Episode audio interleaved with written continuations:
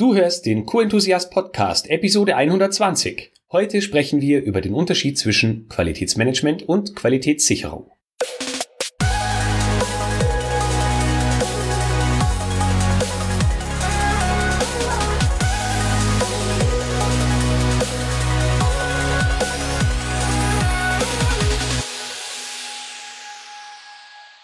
Bevor wir mit der Unterscheidung zwischen Qualitätsmanagement, Qualitätssicherung und später sogar noch Qualitätskontrolle starten, möchte ich dir sagen, dass in manchen Unternehmungen Qualitätsmanagement all diese drei Rollen im Bauch hat oder in manchen Unternehmen es den, die Bezeichnung Qualitätsmanagement als Funktion gar nicht gibt, sondern das alles von der Qualitätssicherung gemacht wird. Es hängt also stark von deinem Unternehmen ab, wie die Bezeichnung dort ganz konkret lautet. Die Hauptunterscheidung zwischen Qualitätsmanagement und Qualitätssicherung sehe ich persönlich darin, dass das Qualitätsmanagement für die Vorgaben im Sinne der Qualität verantwortlich ist.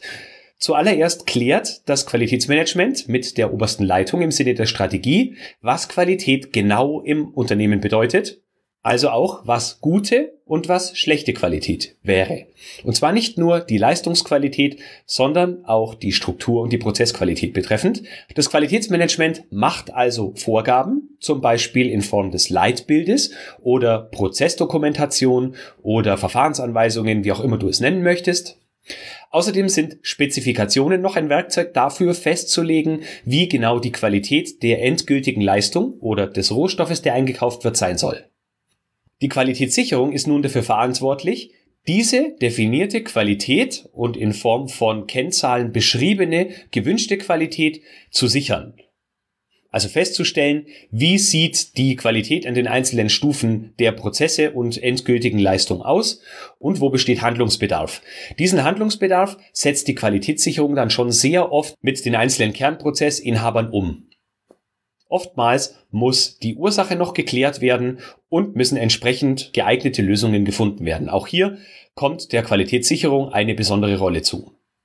Jetzt gibt es in einigen Organisationen auch noch eine Abteilung, die sich Qualitätskontrolle nennt. Und die kümmern sich dann um die Feststellung der Qualität. Das ist eine neutrale Abteilung, die erstmal nur die Aufgabe hat, die Qualität festzustellen, also mit Maßen oder mit Laboruntersuchungen oder dergleichen festzustellen, wo liegt die Qualität. Hier gibt es oft noch keine Interpretation, also ist die Qualität gut oder schlecht, sondern sie wird hier lediglich festgestellt.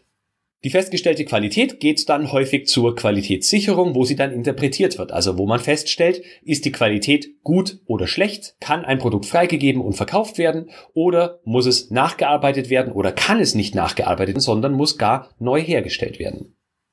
Ich nutze hierfür ganz gerne das Bild eines Spiegeleis und das Bild, das ich dir jetzt hier zeige, finde ich ganz besonders zutreffend, denn es gibt hier nicht nur das Spiegelei, das aus Eiweiß und Eigelb besteht, sondern auch noch die Pfanne, die hier sehr hübsch dargestellt ist. Ähm, die Pfanne ist in dem Fall unser Qualitätsmanagement, das für die Vorgaben sorgt. Dann hast du die Qualitätssicherung, die wiederum eben die Qualität sichert, also feststellt, wie die Qualitätslage so ist und was man verändern muss, um die Qualität wieder in die von QM vorgegebene Richtung zu entwickeln. Und die Qualitätskontrolle, so sie denn existiert, stellt die Werte der einzelnen definierten Parameter fest und liefert diese Ergebnisse zuverlässig an die Qualitätssicherung zur weiteren Verwendung. Jetzt gibt es da ganz viele unterschiedliche Mischformen in den Unternehmen. Ich habe schon Unternehmen gesehen, da war die Qualitätskontrolle ausgelagert, also zum Beispiel an Lohnprüfer oder integriert in die Produktion. Da haben Produktionsmitarbeitende Qualitätskontrollaufgaben während des Herstellungsprozesses wahrgenommen. Manchmal wird die Qualitätssicherung auch dem Labor zugeordnet oder umgekehrt und man bezeichnet dann die Feststellung der Laborergebnisse auch als Qualitätssicherungsarbeit. Finde ich persönlich nicht besonders zutreffend, denn das Labor kümmert sich in den wenigsten Fällen darum, Prozesse zu verbessern oder nicht konforme Leistungen nachzuarbeiten.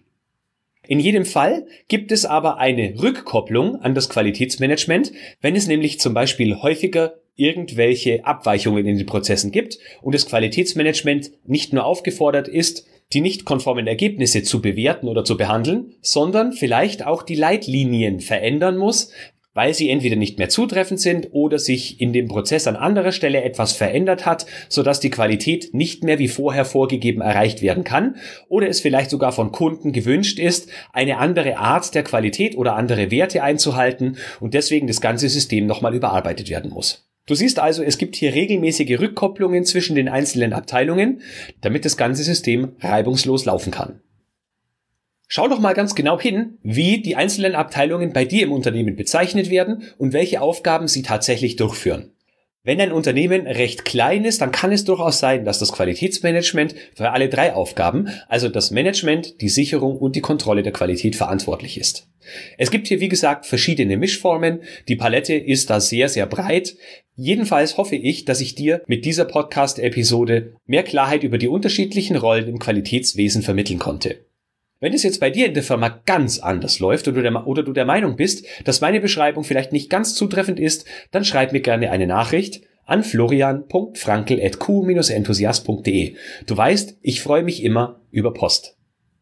So, das war heute eine etwas kürzere Episode, aber die Frage nach dem Unterschied zwischen QM und QS wird mir sehr häufig gestellt und auch in Vorstellungsgesprächen, wenn Bewerber zu mir kommen, die für unsere Firma arbeiten wollen, stelle ich immer wieder fest, dass der Unterschied unklar ist.